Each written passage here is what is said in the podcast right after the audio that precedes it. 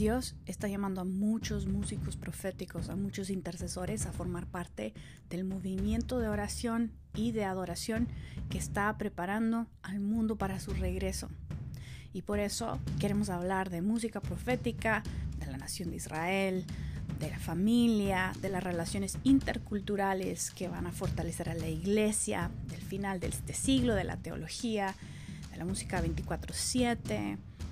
Queremos hablar de todo un poco, de las cosas que nuestro corazón necesita abrazar para todo esto que está pasando, para no confundirnos, para no enfriarnos, para no ofendernos. Esto es nuestro deseo, el poder iniciar muchas conversaciones y plantar semillas en el corazón y en la mente de la audiencia en Latinoamérica.